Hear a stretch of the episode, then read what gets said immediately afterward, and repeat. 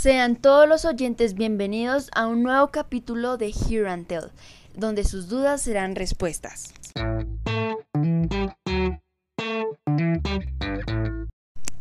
Algunos ya me conocen, pero para los que no, mi nombre es Aida y el día de hoy hablaremos sobre dos organizaciones internacionales bastante importantes para el orden y la economía a nivel mundial.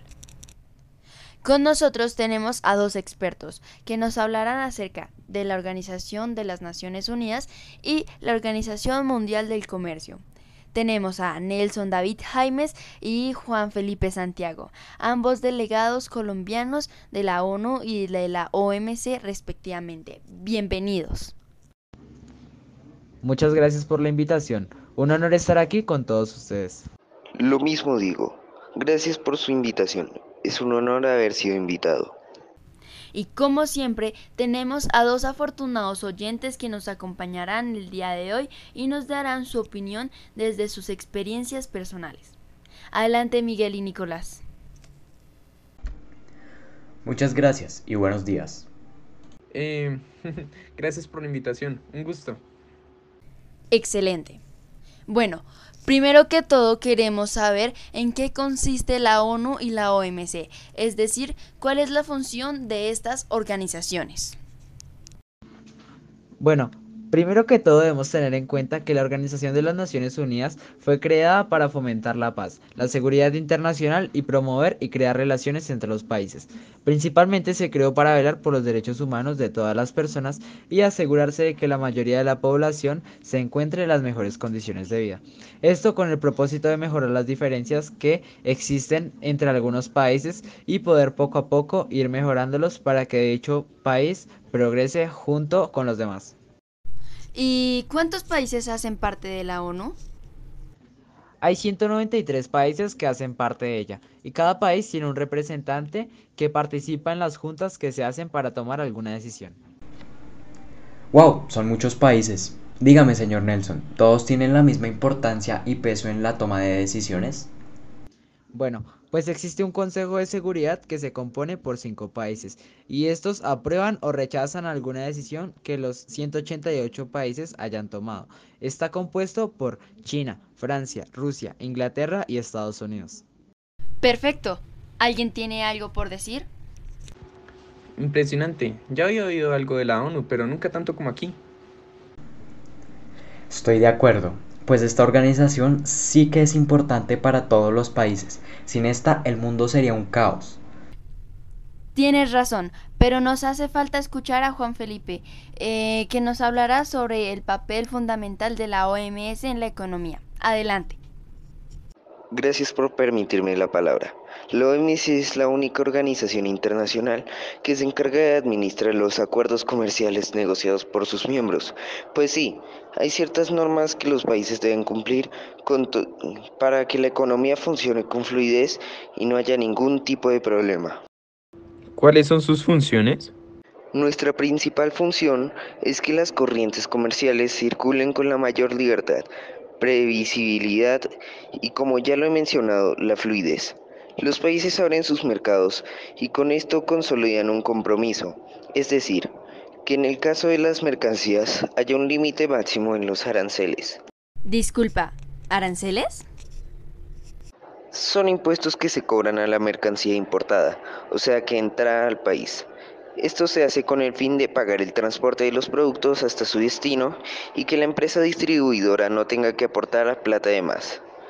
Defendemos el libre mercado entre empresas y países y, promovemos esto pues cada empresa vende sus productos como quiera con tal de cumplir ciertas reglas. Impresionante, ¿verdad? La verdad es que sí, es impresionante, demasiado. Me sorprende ver cómo una sola empresa puede controlar tanto sin problema y tantos países a la misma vez, aunque supongo que se distribuyen. Opino lo mismo, aunque tengo una duda para los delegados. ¿Cómo surgieron estas organizaciones o cuáles fueron sus antecedentes para que se formaran? Básicamente, ¿dónde inició todo?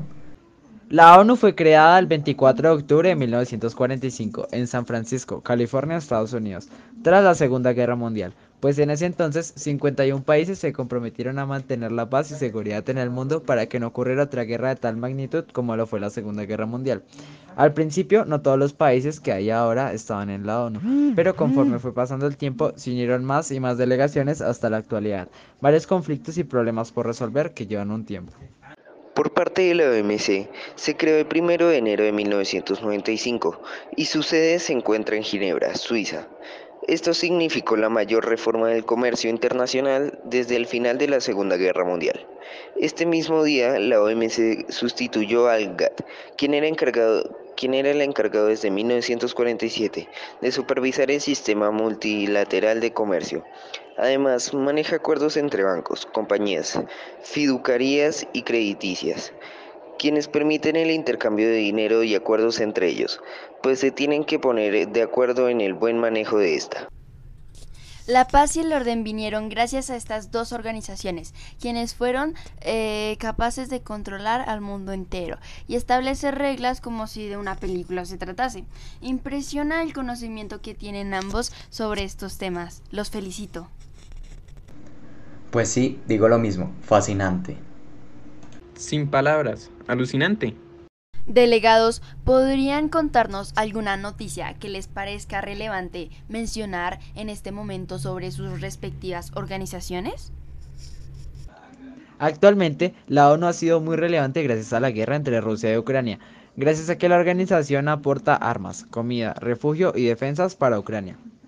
Y por otro lado, la OMC ha tenido varias noticias con respecto a temas como la inflación, transporte de mercancías, pobreza, entre otros, alrededor del mundo.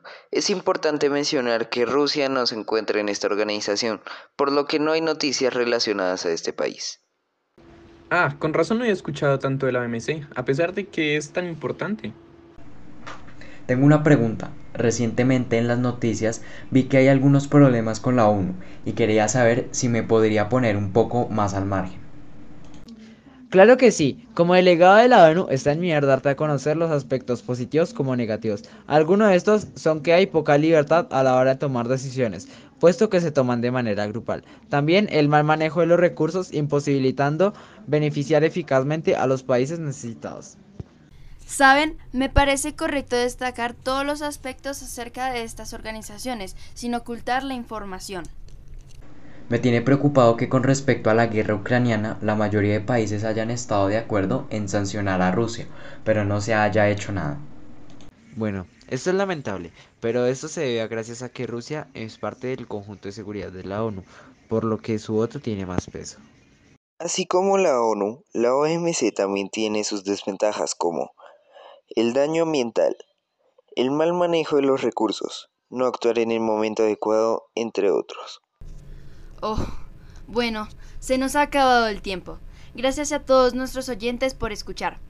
Eh, espero que lo hayan disfrutado y nos vemos en otro capítulo de Hear and Tell.